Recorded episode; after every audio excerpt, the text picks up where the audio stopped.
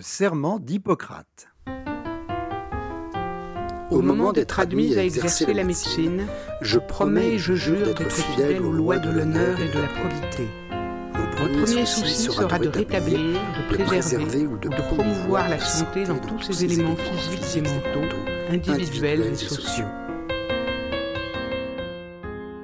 Bonjour, ici François Baruel à l'émission Le Serment d'Hippocrate. Nous allons recevoir chaque semaine un acteur de la santé, qu'il soit patient ou soignant. Nous allons voir ses désirs, ses rêves, ses désillusions, sa vocation et quelle est la place du serment d'Hippocrate dans ce qu'il vit quotidiennement, professionnellement. Aujourd'hui, nous allons recevoir Elena Bureau, pharmacienne. Bonjour Elena. Bonjour docteur Baruel. Comment allez-vous? Ça va très bien.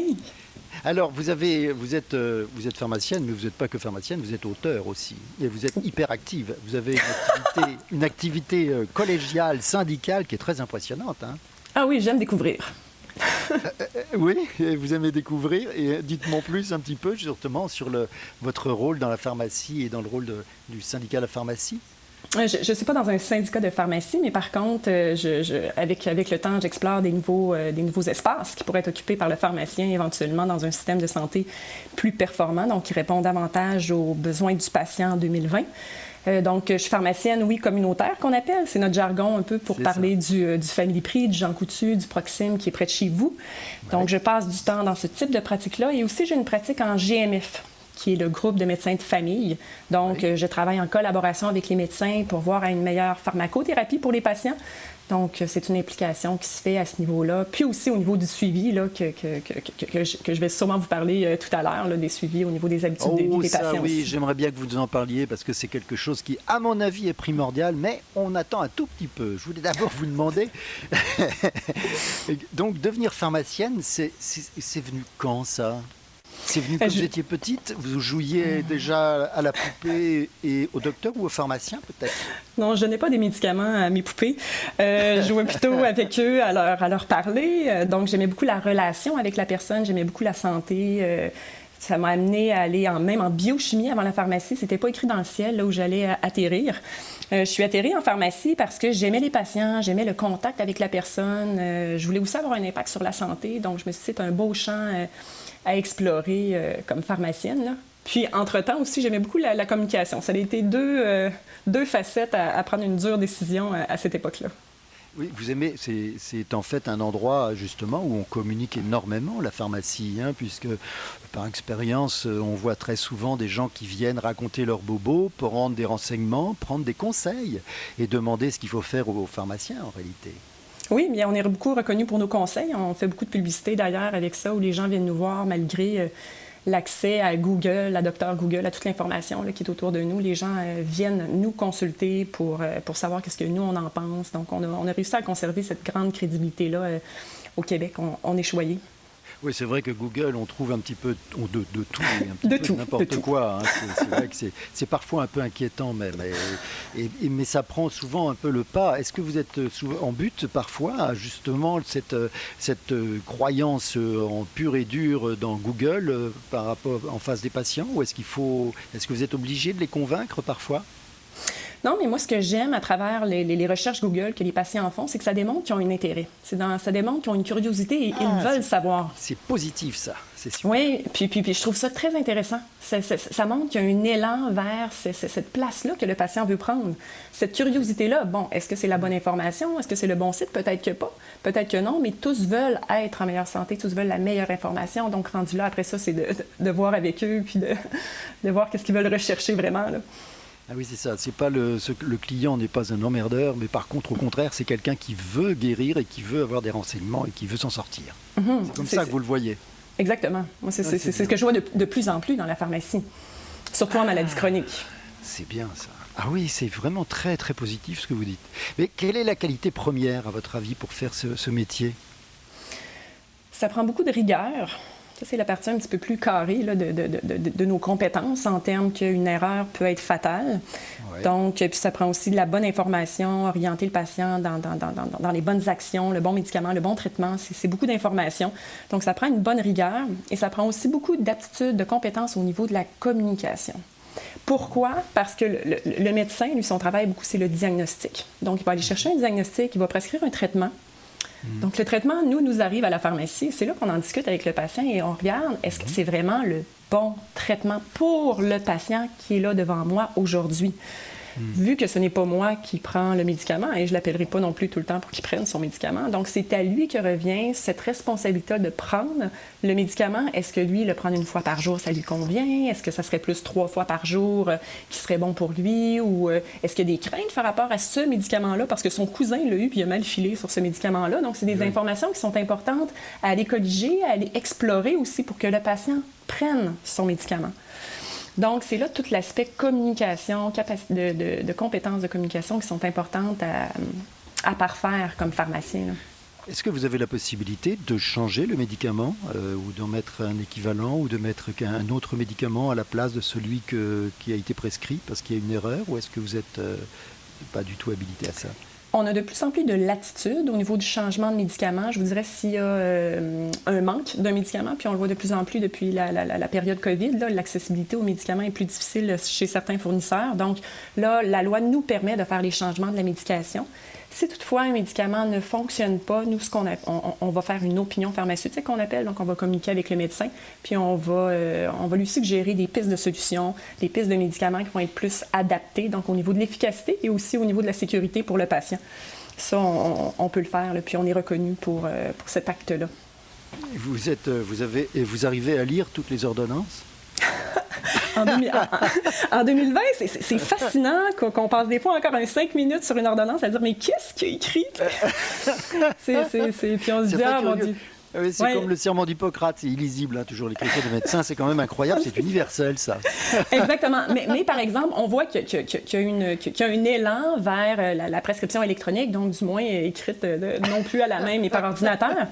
D'ailleurs, je crois que c'est dans l'État de New York que toute prescription maintenant écrite à la main, à la main ne vaut plus rien. Il faut ah qu'elle soit écrite, oui, par ordinateur, euh, par, par système informatique ou transférée dans des systèmes maintenant, euh, c'est ça, informatique, là. C'est vraiment, c'est vrai que c'est quand même une des grandes causes d'erreur. Hein. C'est impossible. Oh là Mais ça n'a plus sa place, là. Oui, non, c'est ça. Ça ne devrait plus exister, ça. Exact. Je suis d'accord. Qu'est-ce qui vous fascine le plus dans cet univers médical? Ce qui me fascine le plus, c'est la place de la santé et la définition qu'on s'en est fait avec le temps. je, je, je m'explique. Euh, à l'époque, dans les années 70, lorsque notre système de santé a été bâti, on s'est vraiment retroussé les manches comme société, puis on a bâti quelque chose de fantastique en termes que la santé n'était plus juste une question de donner un soin, mais on voulait qu'elle ait une, vocation beaucoup plus sociale et préventive avec les CLSC, tout ça. Les gens, dans les années 80, venaient de l'international pour voir notre système de santé qui était fabuleux à l'époque. On répondait aux patients des années 70 qui étaient plus aux prises avec des maladies aiguës. Donc, l'aiguë, on parle de quelque chose qui arrive rapidement, que ce soit un infarctus, que ce soit une appendicite, une jambe cassée. Donc, il arrive à l'hôpital, le médecin intervient, l'infirmière, les plateaux techniques, le médicament aussi. Puis souvent, on remettait la personne relativement en bonne santé, elle retournait chez elle et souvent, quelques semaines plus tard, l'épisode de soins était terminé, la personne avait retrouvé sa santé. Mm-hmm. Et aujourd'hui, malheureusement, ce n'est plus la maladie aiguë qui est davantage là, mais beaucoup plus la maladie chronique. Chronique étant une maladie qui tranquillement s'installe avec les années mm. due à certaines habitudes de vie qui arrivent, qui est sournoise, on la détecte. Et là, on va tranquillement essayer de la, On la guérira pas, c'est très, très rare. On va les contrôler, on, va, on va réajuster. Exactement. Ah Donc, la personne qui vient, euh, qui vient à la pharmacie maintenant, c'est plus une question que moi j'ai la solution à son problème la santé est beaucoup plus. C'est pas juste d'enlever le problème de la personne. Maintenant, c'est de l'influencer à elle, prendre mieux soin d'elle, à prendre mieux sa médication, à prendre euh, des nouvelles habitudes de vie pour elle l'aider à travers cette maladie chronique-là. Parce que plus la personne va bien prendre ses médicaments, plus la personne va tranquillement changer son alimentation, par exemple, plus elle va demeurer en meilleure santé et moins consommer de soins. Donc, mon intervention aujourd'hui n'est plus comme dans les années 70 de dire non, mais je vais régler votre bobo, on va, on, va, on va régler ça, mais beaucoup plus d'accompagner le patient à lui changer, à lui avancer dans cette santé-là et qui est des courants complètement différents au niveau mhm. de l'approche et au niveau des compétences de communication. Puis, je ne vous cacherai pas que c'est à travers, une, dans mon parcours professionnel, l'élément qui a le plus influencé mon discours aujourd'hui, c'est un événement personnel. Lorsque moi-même, j'ai, j'ai reçu un diagnostic de maladie chronique il y a de ça cinq ans, et je me suis dit, je suis pharmacienne, je connais, je connais les traitements, je connais le système de santé, je sais où aller chercher mes ressources, euh, je, veux dire, je, vais me remettre en santé, ce sera pas long, puis on va régler ça. Fait que je, me suis dit ça, mais c'est pas ça que j'ai vécu. Ça a été beaucoup plus difficile. Euh, je pensais avoir les outils, je pensais avoir, euh, être capable de faire les modifications de mes habitudes de vie, puis retrouver la santé rapidement, mais ce ne fut pas le cas. Qu'est-ce qui a manqué? Mais c'est ça, parce que je, me suis dit, pourtant, je reçois tout plein de bons conseils, comme ceux que je fais à la pharmacie à tous mes patients. Je leur mm-hmm. dis, euh, je leur explique bien comment, comment mieux manger, comment bouger plus, qu'est-ce que ça pourrait leur apporter. Puis je recevais aussi ce type de, de conseils-là, mais je me suis rendu compte rapidement que c'était pas suffisant, puis même à la limite, ça me freinait. Ça me freinait parce que je n'étais pas capable d'atteindre les résultats. Euh, j'étais aussi dans un esprit beaucoup plus de, de, perfectionniste, de compétition. Puis je me disais, mon Dieu, je, je, suis juste pas bonne. Mais là, j'avais tout mon discours interne qui, prenait la place, qui m'empêchait même de changer. Donc, je me suis dit, qu'est-ce que ça me prendrait dans ce. Puis, puis, c'est là que j'ai eu la réflexion de me dire, dans ce grand système de santé-là qui, qui, maintenant euh, prend plus de 45 milliards de dollars par année, qu'est-ce qui manque? Pourtant, je veux m'aider, je veux être mieux, je veux moins consommer de soins. J'ai ce vouloir-là et je ne sens pas qu'il est soutenu. C'est là qu'il est venu en tête. Je me suis dit, ah, ben, me que ce serait le fun d'avoir un coach. Ah. mais est-ce que ça existe? Peut-être comme un athlète de se dire, ben, j'ai besoin de quelqu'un qui, repousse mes limites, qui m'accompagne dans le changement de mes techniques de sport. Mais là, c'était plus de me dire dans, ma façon, moi, de m'alimenter, c'est qu'est-ce que moi, je peux faire dans mon quotidien? Comment je peux appliquer ces changements-là? Qu'est-ce que j'ai pas compris dans le changement? Donc, euh, c'est venu, ça m'a amené à explorer plusieurs nouvelles choses, dont le health coaching, il y a de ça à peu près 4-5 ans à l'Université de York. J'étais la deuxième cohorte, on était quatre étudiants euh, dans ce cours-là. Donc, ça commençait un peu au Canada anglais. Euh, puis par la suite, euh, je voulais encore plus en connaître sur le coaching. Je n'étais pas rassasiée, donc je suis allée à l'Université de Concordia suivre une formation en coaching professionnel. Et j'étais toujours à la recherche de ce, ce mélange-là de la pharmacie avec le coach qui est capable d'écouter son patient puis l'amener, lui, à avancer vers cette meilleure santé-là. Et c'est là que j'ai découvert euh, l'Institute of Coaching, euh, qui est affilié avec Harvard, euh, qui, qui, est de plus en plus présente aux États-Unis pour aller bien circonscrire qu'est-ce que le coaching de santé. Et là, présentement, je suis en train de terminer une formation avec la clinique Mayo aux États-Unis qui est réputée pour l'accompagnement au niveau des patients. Donc, c'est un discours... Elena Bureau, vous, vous, vous, vous, tapez dans les grands noms. Hein. Harvard, Mayo Clinic, c'est quand même impressionnant. Exactement. Il n'y a, que qui font ça? Ben, ben, c'est fascinant qu'il y ait des, des, des, organismes aussi bien réputés qui se penchent sur ce concept-là. C'est lorsque j'ai découvert ça, j'ai fait Mon Dieu, mais, mais c'est fantastique. C'est qu'il y a quelque chose qui est là. Et c'est fascinant leur discours. J'ai l'impression d'entendre le discours que j'aimerais entendre au Québec, mais eux, ils sont dix ans à l'avance de nous.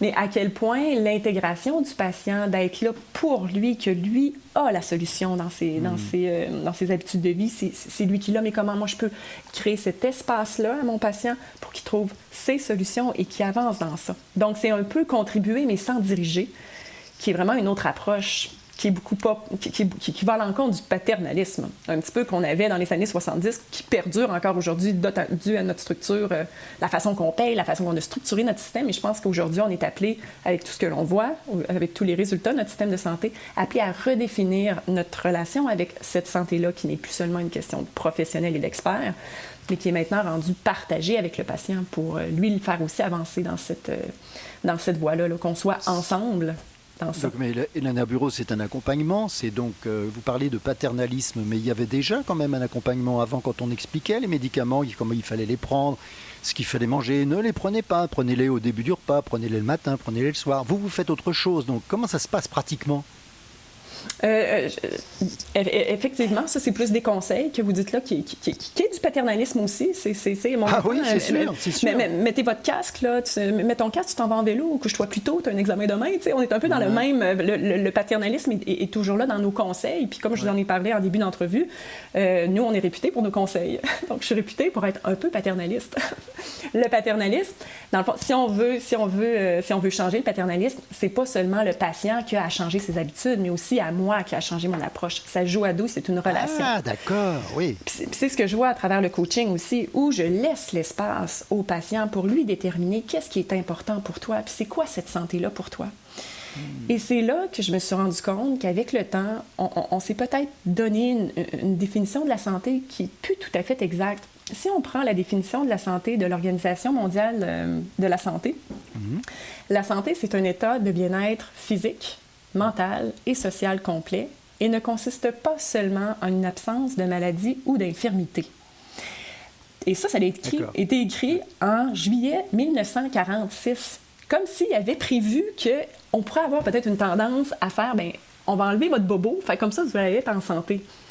Malheureusement, ça ne fonctionne pas comme ça et les gens ne changeront pas ou changeront peu si leur objectif, c'est juste d'être moins malade. Parce que changer pour être moins malade, changer pour perdre du poids, changer pour euh, moins manger de chips, c'est tous des objectifs qui sont négatifs. Et on n'ira pas se mettre dans une zone où on est plus inconfortable, où on est plus vulnérable parce qu'on change pour perdre quelque chose. Si je veux mmh, changer, je, je vais vouloir gagner quelque chose. Donc, qu'est-ce que je veux réellement gagner? Et c'est ça que je trouve fascinant lorsque je suis en coaching avec des patients, particulièrement j'en fais dans, mon GMF avec les médecins. Et c'est que les gens ne savent pas qu'est-ce qu'ils veulent gagner. Je veux juste plus être comme ça. Parfait, j'ai la pilule demain, je vous la donne, j'ai la pilule magique. Vous retrouvez votre santé, votre énergie. Qu'est-ce qui se passe? Qu'est-ce que vous allez faire de plus? Qu'est-ce qui vous, vous, vous, allume, vous nourrit? Et les gens ils disent, ben, à vrai dire, je sais tout ce que je veux pas, mais je sais pas ce que je veux. Donc, je vous dirais en tant que coach, c'est de définir, parfait, mais cette santé-là, qui n'est pas votre maladie, mais cette santé-là qui vous appartient à vous. C'est pas facile, ça. C'est pas, pas facile parce qu'il faut que ce soit le, patient qui le, qui le dise lui-même, qui le formule. Donc, il faut qu'il fasse une recherche sur lui-même.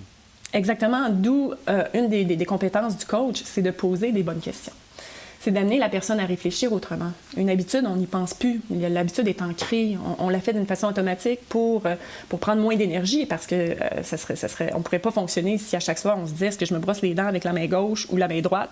Si on, est rendu là dans notre réflexion, ça va être difficile. Donc, on se forge des habitudes, mais à un moment donné, cette habitude-là, on se rend compte qu'elle ne nous paye plus.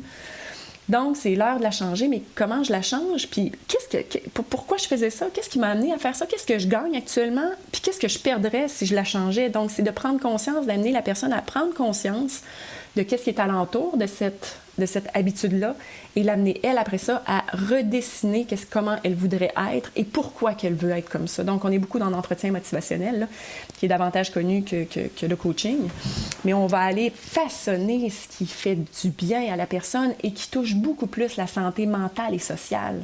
Donc, on est beaucoup plus dans le subjectif que le taux de cholestérol, l'hypertension, euh, le taux d'hémoglobine glyquée, que la personne, pour elle, changer pour ça, changer pour une maladie, ça, ça va peut-être être bon quelques mois, quelques semaines, mais au-delà de ça, c'est pas quelque chose qui va perdurer dans le temps versus aller créer du sens pour la personne dans cette santé-là qui, elle, l'anime.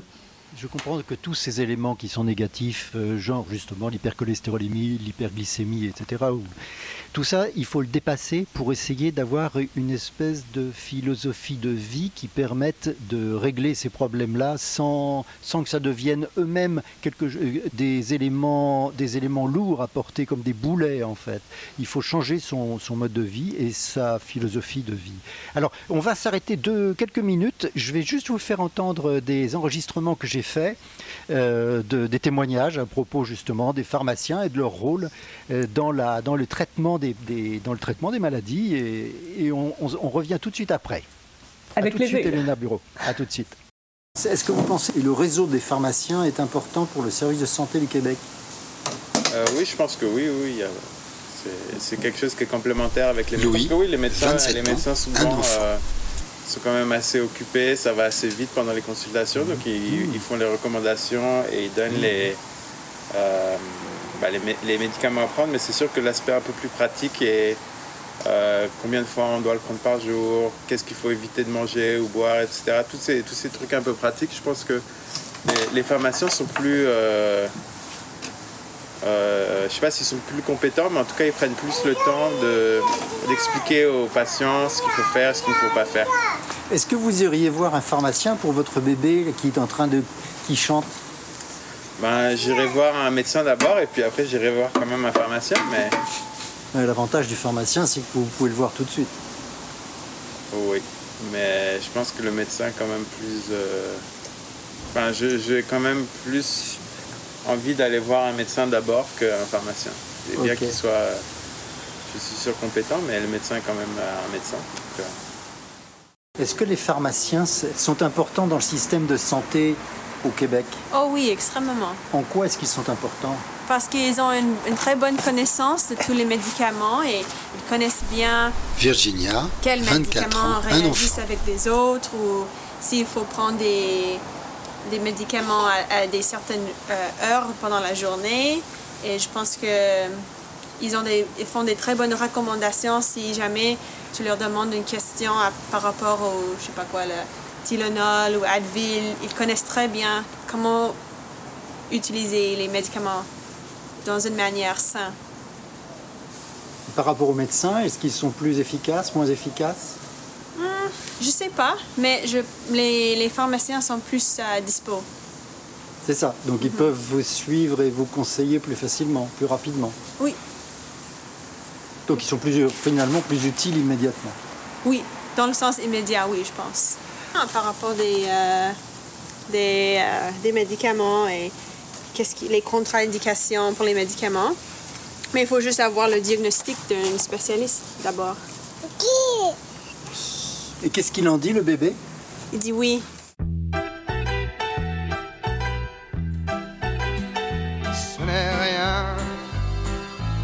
le sais bien, le temps passe, ce n'est rien. Sais bien, elles s'en vont comme les bateaux, et soudain, ça revient pour un bateau qui s'en va et revient. Il y a mille coquilles de noix sur ton chemin qui coulent, c'est très bien. Et c'est comme une tourterelle qui s'éloigne en emportant le duvet qui était ton lit un beau matin. Et ce n'est qu'une fleur nouvelle et qui s'en va vers la grève comme un petit radeau frêle sur l'océan. Ce n'est rien tu le sais bien, le temps passe, ce n'est rien. Tu sais bien, elles s'en vont comme les bateaux, et soudain, ça prévient, comme un bateau qui revient, et soudain, il y a mille sirènes de joie sur ton chemin qui résonnent, et c'est très bien.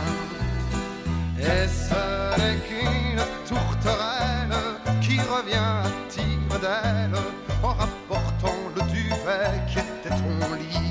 matin. Et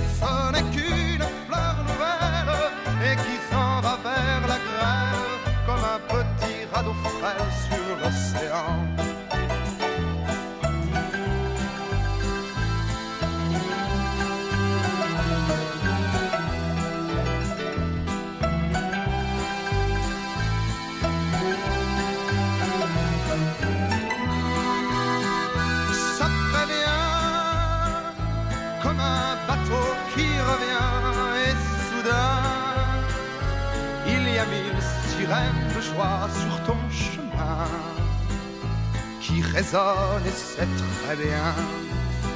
Et ce n'est qu'une tourterelle qui reviendra tire d'aile en rapportant le duvet qui était son lit un beau matin? Et ce n'est qu'une fleur nouvelle et qui s'en va vers la grêle comme un petit radeau frêle sur l'océan?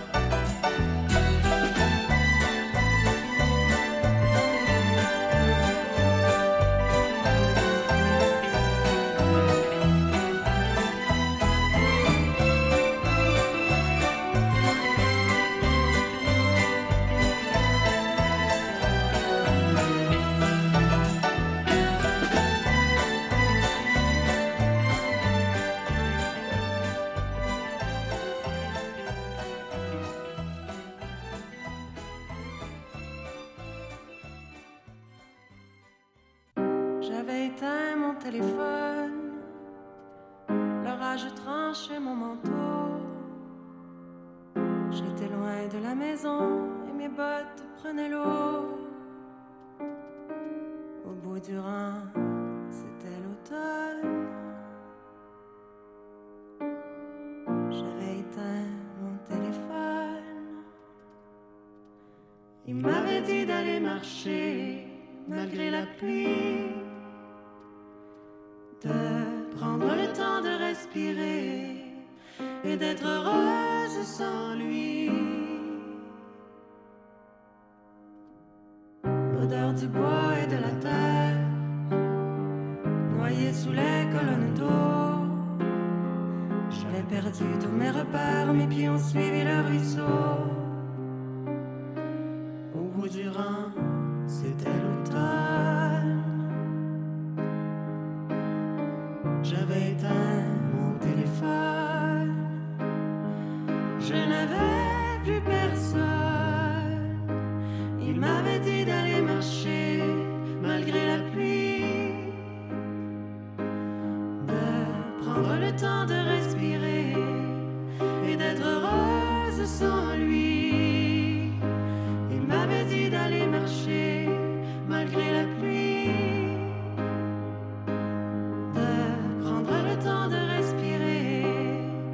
D'être heureuse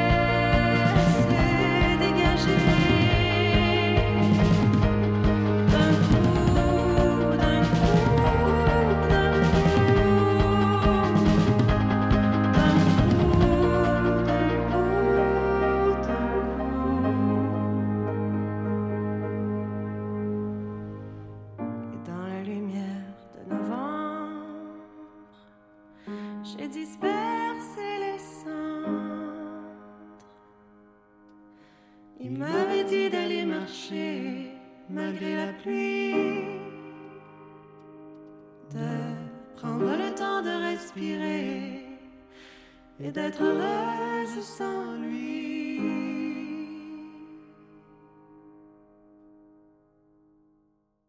Alors nous sommes sur euh, le serment d'Hippocrate avec Elena Bureau. Euh, donc nous avons entendu deux personnes, euh, tous les deux qui sont tout à fait d'accord pour suivre, évidemment, qui reconnaissent d'ailleurs le, le rôle très important de la pharmacie et du pharmacien ou de la pharmacienne et dans, la- dans le suivi des traitements, bien sûr. Et c'est vrai qu'ils ne parlent pas tellement de, de, de ce que vous disiez tout à l'heure. Ils ne parlent pas de cette. Ben non, ils parlent pas de ce coaching et je trouve ça très passionnant. Alors, j'ai pas pu vous passer un, un- un enregistrement. C'est Yves qui a 65 ans parce que la qualité était trop mauvaise, parce que je suis pas un professionnel, moi, du, de la prise de son, malheureusement. Mais il disait une chose qui était très étonnante c'est qu'il disait que, en fait, il en parlait, lui. Il disait le pharmacien, il, vit- évidemment, on le voit plus vite que le docteur, que le docteur en médecine, mais c'est vrai que il est vraiment très important parce qu'il vous, c'est lui qui vous dirige et c'est lui qui vous, conseille pour la, vie quotidienne. Et ça, c'était un- une approche de cette espèce de coaching dont vous parliez tout à l'heure. Oui, exactement. C'est le, pharmacien. On a un lien particulier avec nos patients parce qu'on les voit souvent, parce qu'on est près d'eux aussi. Euh, si on regarde notre système de santé, une des, difficultés de notre système, c'est l'accessibilité. C'est difficile de voir un professionnel. Le pharmacien est toujours disponible, presque. Il y a des grandes heures d'ouverture. Et en plus, on est partout au Québec.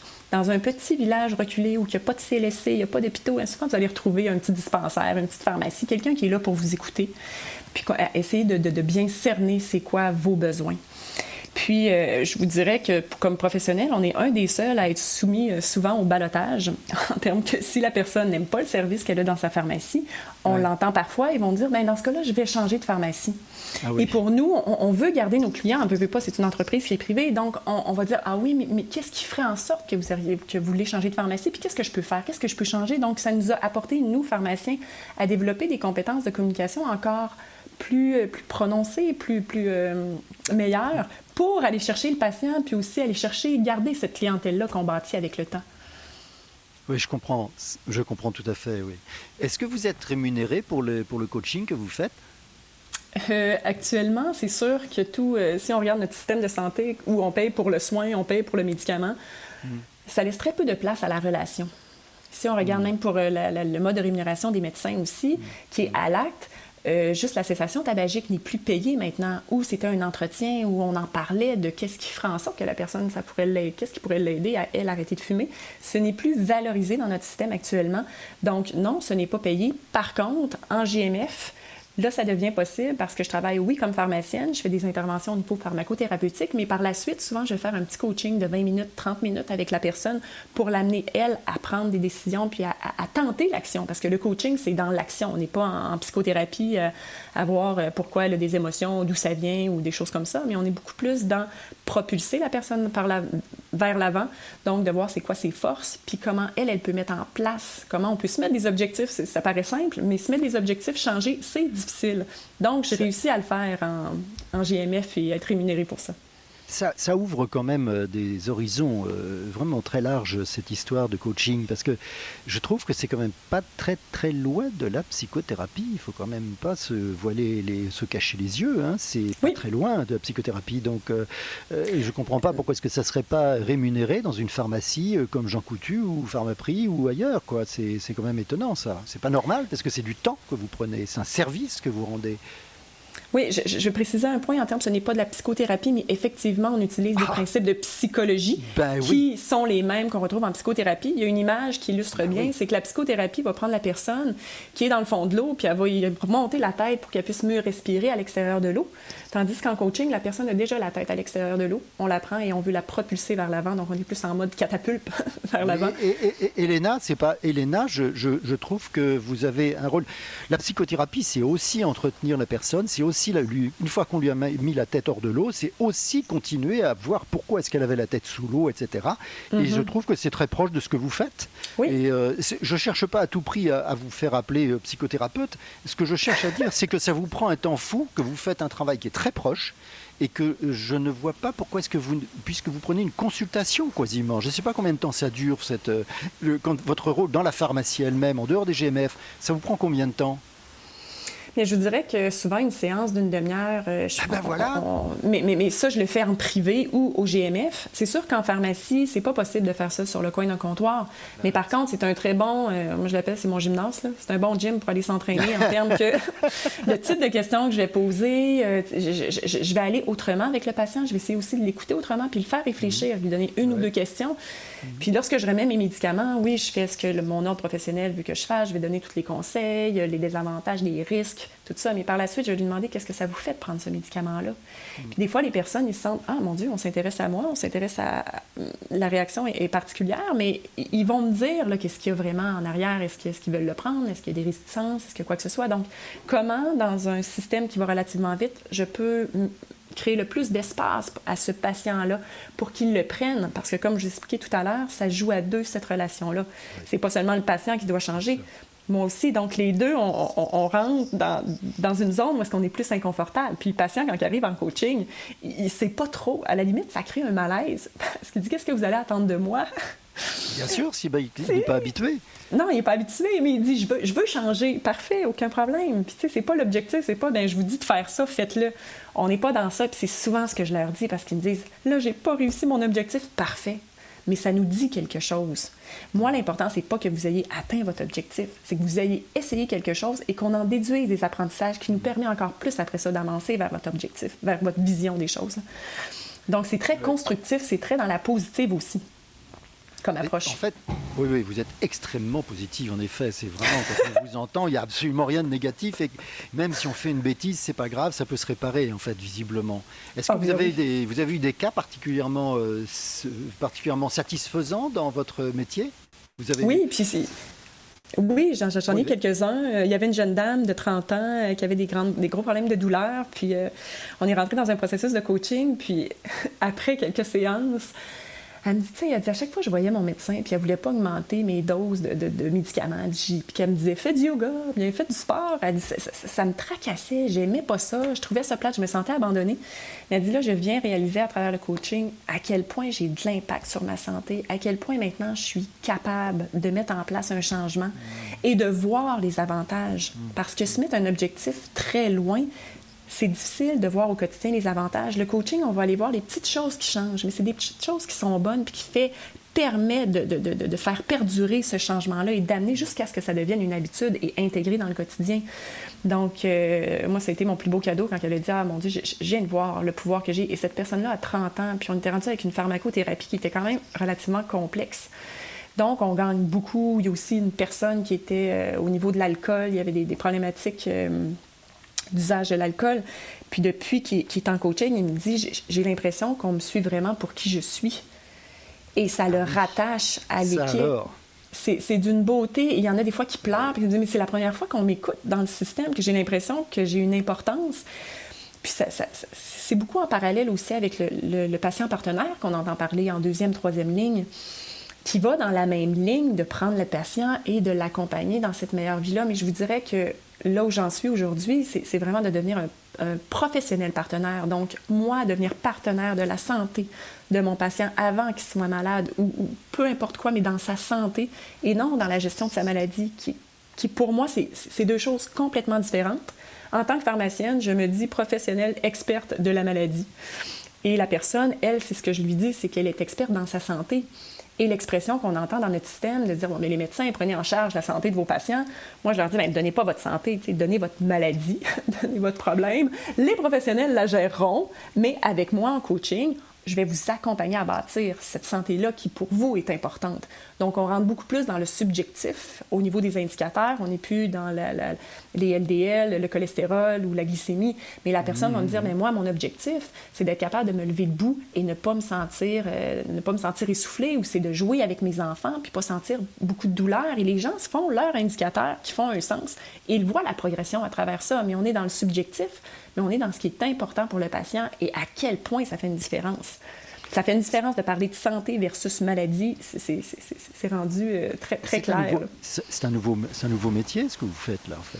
Parce que coaching, coach en, coach en santé euh, au sein du pharmacie ou coach en santé tout court, c'est quelque chose de complètement différent qui n'existe pas. Ça n'a pas de place puisque c'est même pas, c'est pas psychothérapeute. Vous, vous, vous, dites que vous ne voulez pas être traité de psychothérapeute. Vous dites que vous êtes coach, mais ça n'existe pas le coach encore. C'est quelque chose de tout neuf.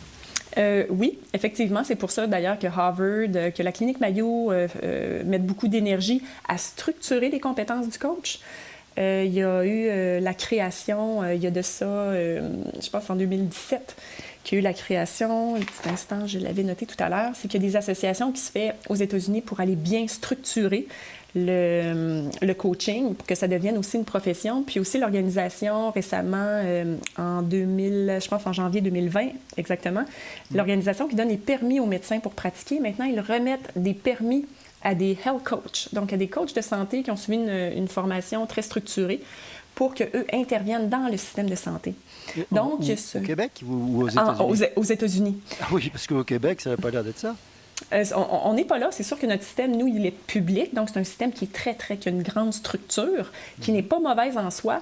Par contre, aux États-Unis, la structure privée permet à l'innovation d'être euh, peut-être un, peu plus présente, plus facile à, à éclore dans ce système-là. Lorsqu'on regarde l'efficacité des systèmes de santé, on sait que le système américain coûte très cher. Ce n'est pas, euh, ce n'est pas un exemple à suivre. Par contre, au niveau des innovations, c'est quelque chose qui, est fascinant. J'adorais, je, vais parler au passé, mais aller faire des tours aux États-Unis pour voir qu'est-ce qui se passe de ce côté-là, dû au fait qu'on est dans un système d'assurance privée. L'assureur privé, lui, qu'est-ce qu'il veut? C'est que les gens assurés soient le plus en santé possible, donc c'est plus rentable pour son assurance. Donc, tout ce qui est ah, préventif. C'est peut-être, c'est peut-être un des, un des plus beaux effets positifs, justement, de l'assurance privée. Hein, Exactement. Il ah faut toujours trouver euh, l'aspect positif. oui, oui, je commence à vous connaître, là. ça.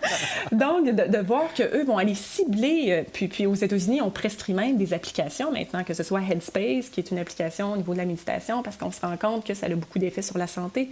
Virta, au niveau du diabète aussi, qui a des résultats exceptionnels. Donc, le coach, la personne est dans votre téléphone aux États-Unis, c'est beaucoup plus fort.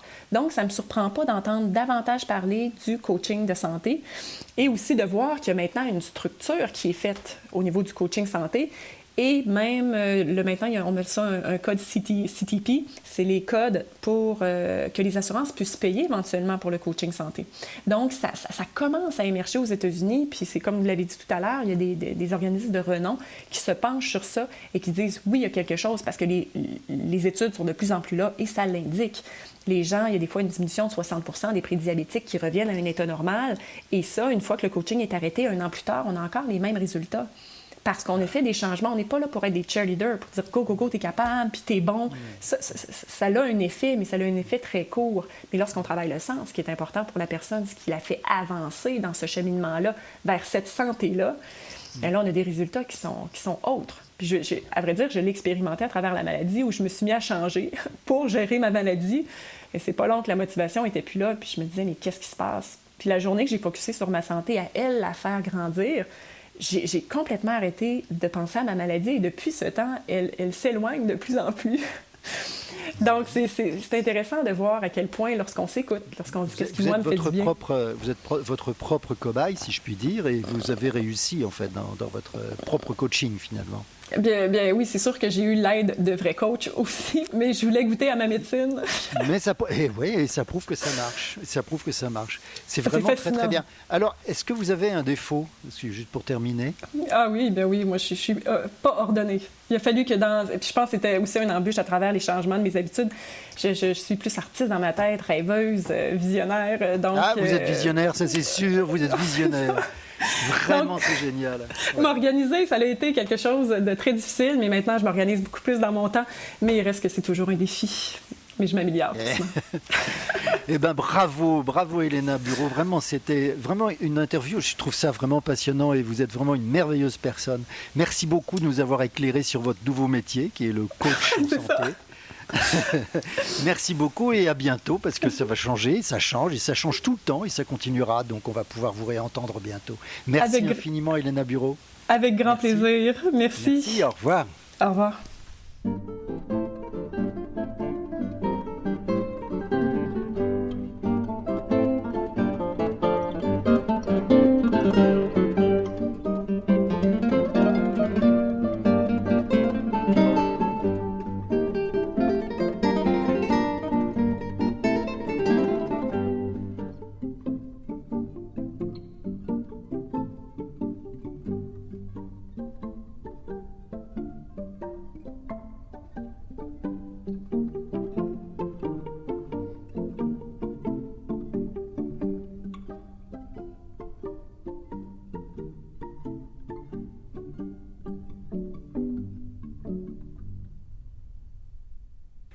Et voilà, ça y est, nous sommes maintenant en communication avec Monsieur Boulat Elliott, qui est notre historien, historien médical et qui se penche sur les, les, questions qui nous intéressent à chaque séance, à chaque émission. Donc aujourd'hui, qu'est-ce que tu vas nous raconter, Elliott?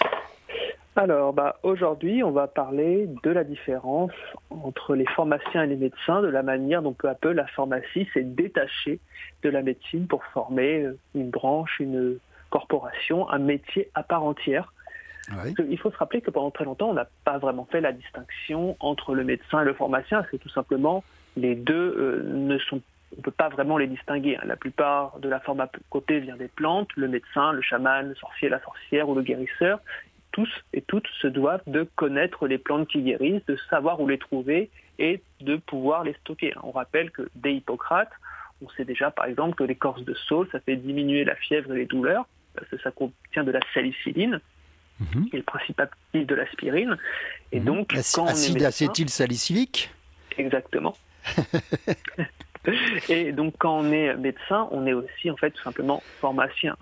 C'est donc assez naturellement que dans les anciens traités de médecine, on trouve beaucoup de prescriptions médicales et euh, on trouve aussi beaucoup de dénombrements de plantes médicinales. Par exemple, on a plusieurs centaines de, ces dénombrements dans ce qu'on appelle le papyrus d'Hébert, qui est un des plus vieux traités de médecine qui date de 1500 avant Jésus-Christ, où on trouve répertorié plus de 500 plantes médicinales. Et Attends, 500 plantes 1500 ans avant Jésus-Christ 500 plantes qui avaient chacune un rôle? Qui avaient chacune un rôle et euh, avec les différentes combinaisons, on avait plus de 800 prescriptions. Faut se rappeler que ce qu'on pourrait appeler la science médicale égyptienne à l'époque est extrêmement avancée et restera très longtemps un objet d'admiration dans les différentes civilisations du pourtour méditerranéen. Les, Grecs, les Romains, les Phéniciens, tous admirent les avancées qu'avait la médecine, euh, la médecine égyptienne.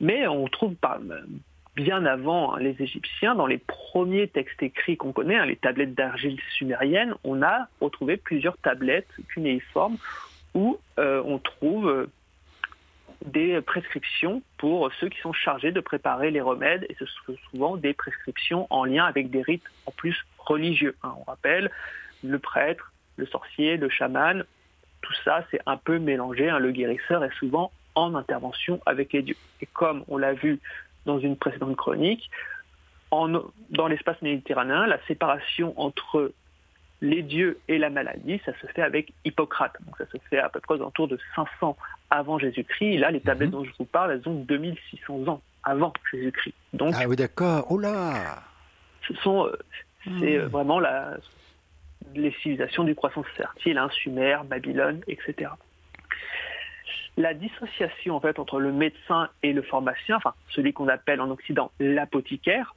ça mhm. date du XIIIe siècle. Au XIIIe siècle, du côté de la Sicile, on va avoir plusieurs textes. En 1231, on a ce qu'on appelle la Constitution de Melfi, qui est doublée en 1241 de l'édit de Salerne pris par l'empereur Philippe II de Hohenstaufen, qui est l'empereur mhm. du Saint-Empire romain germanique à l'époque. Il fixe en Sicile des règles pour la fabrication des médicaments, il fixe un prix, il fixe une surveillance la ah, surveillance de... Ah bah oui, parce que ça peut, ça, peut être des poisons. Exactement, surveillance de la fabrication des médicaments, une sorte de contrôle qualité. Ah, contrôle qualité, oui, bien sûr, et puis peut-être détournement aussi pour certains médicaments, puisqu'il devait y avoir des abortifs, il devait y avoir des poisons. Entre, souvent, à l'époque, un poison et un médicament, c'est la posologie, hein, c'est la dose qu'on donne. Ouais, ouais, ouais. C'est vrai quand on, parle des médicaments naturels et des plantes, mais il faut savoir que les huiles essentielles, par exemple, dont on parle énormément, il faut faire très très attention. Actuellement, elles sont très à la mode, mais il faut faire très attention parce qu'en fait, euh, premièrement, c'est en général pas excellent de les inhaler, par exemple, ou même de se les mettre en, potion. C'est juste une parenthèse que je fais, mais il faut faire attention parce que les, les, les, les mettre en trop grande dose, ça peut devenir toxique. Ça peut devenir même cancérigène pour certains produits, il hein, ne faut pas l'oublier ça. De la même manière que quand on met dans les bougies, on met des senteurs qui sont des huiles essentielles, c'est souvent pas très bon pour la santé, ça peut provoquer euh, l'apparition de maladies euh, assez importantes. Donc euh, ce n'est pas la peine de... Ce n'est pas parce que c'est naturel que c'est bon, c'est la posologie qui fait la chose. N'oublions pas d'ailleurs... Attends. Et, et, le curare, et le curare, le curare. Mm. Eh oui, on va, on va le voir au fur et à mesure de cette chronique, parce que les pharmaciens, c'est la forme, les apothicaires, c'est la formation d'une corporation qui est capable, par la, sa connaissance des plantes et des dosages, de faire des médicaments qui ne sont pas des poisons, justement. Et c'est ah, assez logique de trouver ça, notamment en Sicile, qui, je rappelle, la Sicile, il y a eu l'occupation grecque, l'occupation romaine, l'occupation après les différentes dynasties arabes, qui sont, elles, les héritières au niveau de la science médicale des Grecs. Et donc, on a un grand savoir médical et donc c'est assez logique de trouver là-bas euh, une médecine assez avancée pour qu'on puisse commencer à la borner par des lois pour créer une corporation. Hmm. Alors, on va, ça va prendre plusieurs siècles hein, pour arriver à une séparation effective entre le médecin et l'apothicaire, mais ça commence à ce moment-là. D'ailleurs, en hmm. France, dès le XIIIe siècle, en 1258, sous Louis IX, qu'on ne connaît plus sous le nom Saint-Louis, on va avoir un statut légal pour les apothicaires. Alors, mhm. c'est une corporation qui vient de plus en plus en rivalité avec les médecins, les herboristes, les merciers, les barbiers chirurgiens, parce qu'ils commencent à avoir un monopole sur une pratique et sur des produits. À partir du XVIe siècle, d'ailleurs, ce sont souvent des commerçants, des notables bourgeois, ces, ces apothicaires, parce qu'ils font commerce de produits rares. Par exemple, le tabac des colonies, Mhm. qui est importé des différents comptoirs coloniaux. On a mhm. également aussi accès à des produits assez rares, des épices. On parle d'épicerie. Hein. Parfois, à l'époque, on ne fait pas toujours la différence entre un apothicaire et un épicier parce que c'est eux qui reçoivent les matières premières et qui vont les transformer. C'est vrai qu'on ne se rend pas compte et on, c'est vrai qu'on a oublié le sens du mot épicerie. Hmm. Bah oui, l'épicerie, l'épicier, c'est celui qui vend les épices, et c'est un grand statut social à l'époque, parce que les épices, ce sont souvent des plantes assez rares, il faut, qui mettent énormément de temps. Par exemple, au XVIe siècle, une noix de muscade qui est souvent importée des Moluques, donc de l'océan Pacifique, met deux ans à arriver au Portugal, à cause des mmh. différences de régime de mousson de part et d'autre du sous-continent indien. On met un mmh. an à aller jusqu'en Inde et un an à aller jusqu'aux Moluques. Mmh, donc ça. prend beaucoup de temps pour faire venir ces produits. Et donc ça coûte très cher. Ça coûte très cher et donc on a cet imaginaire du cabinet d'apothicaire avec ses grandes armoires en bois, avec ses tiroirs, avec sa balance qui utilise un scrupule. Hein. Le scrupule, c'est une unité de mesure qui est précise à l'époque ah pour, les, euh, pour les, plantes et les médicaments. Donc, quand on parle de, quelqu'un de scrupuleux, c'est normalement quelqu'un qui a le la bon poids, la bonne mesure. C'est très, très drôle, ça. Très amusant, ça. Alors, ah En 1777, ah toujours en France, on a un décret de Louis XVI qui remplace le jardin des apothicaires par le collège des pharmaciens. Alors, mhm. il y a une continuité hein, dans les rivalités entre médecins, chirurgiens et dorénavant pharmaciens dans le monopole de la production des remèdes, et on mhm. sépare les apothicaires et les épiciers, et les apothicaires deviennent des pharmaciens, c'est-à-dire que les épiciers n'ont plus le droit de vendre de médicaments à partir de 1803, et mhm. du coup, les pharmaciens deviennent ceux qui produisent les remèdes, les médicaments. D'ailleurs, à cette époque, on commence à voir apparaître les premiers, vraiment ce qu'on va appeler des médicaments. Friedrich Sertuner en 1802, qui est un apprenti euh, pharmacien allemand qui vit en Westphalie, mélange de l'opium et de l'ammoniac, puis le lave à l'acide et à l'alcool et obtient des cristaux, puis une poudre qui va devenir en fait la morphine. Il nomme d'après Morphée, le dieu du sommeil. Hein. La morphine envoie vers Morphée. Et en fait, c'est quasiment le premier médicament moderne car on a l'extraction et la concentration d'un principe actif dans un remède. Et tout au long du 19e siècle, on va voir apparaître du coup plusieurs de ces médicaments, de ces principes actifs isolés de la plante d'origine. Paltier et Cavendou, à partir de la quinina, vont obtenir la quinine en 1820. c'est à partir de quoi J'ai pas entendu, c'était à partir de, quel produit De la quinina, qui est en fait tout simplement un arbre. On récupère l'écorce. C'est de l'écorce, non? Voilà, de l'écorce et on en extrait la quinine, qui sert contre le paludisme notamment. et la fièvre en 1833, on a l'atropine qui est tirée de la belladone. En 1844, la digitaline qui est tirée de la digitale pourpre, qui était déjà une plante très connue par les médecins ou par les sorciers et magiciens. Et, aussi par les, par les montagnards, puisqu'en fait, euh, les montagnards, quand ils montaient et qu'ils grimpaient, pour se donner un petit peu de tonus, ils prenaient une fleur de digitale qu'ils croquaient, mais en petite quantité. Ce qui, leur donnait, ce qui leur donnait un petit peu de tonus euh, cardiaque tout comme la, la, feuille de coca dans les années 1860, on va tirer la cocaïne qui était un médicament jusqu'au début du XXe siècle, considéré comme un médicament. En fait, on va de plus en plus, tout au long du XIXe, vers une industrie pharmaceutique. Dans les années 1830, hein, l'aspirine commence à être commercialisée par Bayer. À la base, Bayer, c'est un fabricant de colorants, mais qui va peu à peu fabriquer aussi des médicaments. D'ailleurs, un de ces colorants, plus tard, qui est le protonil, qui est, qui est un sulfamide, va être le premier médicament antibactérien, ce qui vaudra son inventeur, Domac, en 1935, le prix Nobel pour cela. Et il sera arrêté dans les années 40 par la Gestapo pour avoir accepté le dit prix Nobel. Oui, mais enfin, ça n'empêchera pas de collaborer avec la Gestapo. oui, avec les il collaborera derrière, tout simplement parce que bah, les grands groupes euh, industriels allemands ont énormément collaboré avec l'industrie de guerre nazie, il faut le rappeler. En fait, ce qui est intéressant, c'est que peu à peu, la fabrication revient à l'industrie et la formation et le pharmacien devient de plus en plus en fait un distributeur qui a des connaissances, qui sait les, dosages, qui peut conseiller le patient, mais qui ne produit plus lui-même le médicament. En fait, la production revient à l'industrie, tandis que la distribution revient aux pharmaciens. Le préparateur n'existait plus progressivement. Exactement, tout simplement, avec la société industrielle, avec la massification des médicaments et la réduction des coûts mhm. à l'âge industriel, et bien tout simplement, le pharmacien n'est plus un préparateur, il devient un intermédiaire tout simplement qui fait mmh. partie du cercle euh, du système de santé qui permet de faire l'intermédiaire entre le médecin, la distribution de médicaments et le patient et qui peut, à son niveau aussi, aiguiller le patient et l'aider à prendre son traitement. C'est ce qu'on a vu justement aujourd'hui avec Elena Bureau, qui en effet, et c'est l'ultime, l'ultime et actuelle évolution du rôle du pharmacien, c'est qu'il ne fabrique plus le produit, il le distribue, oui, mais ce n'est même plus son rôle principal. Son rôle principal étant de coacher les malades pour qu'ils changent d'habitude et qu'ils changent de mode de vie de manière à ne plus avoir besoin de ces médicaments, justement, pour, se, pour essayer de finalement de se guérir et de se libérer de la, de la médecine, de la pharmacopée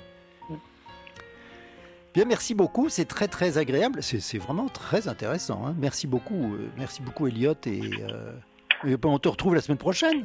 Bah oui, à la semaine prochaine. Merci beaucoup, à bientôt. Bye.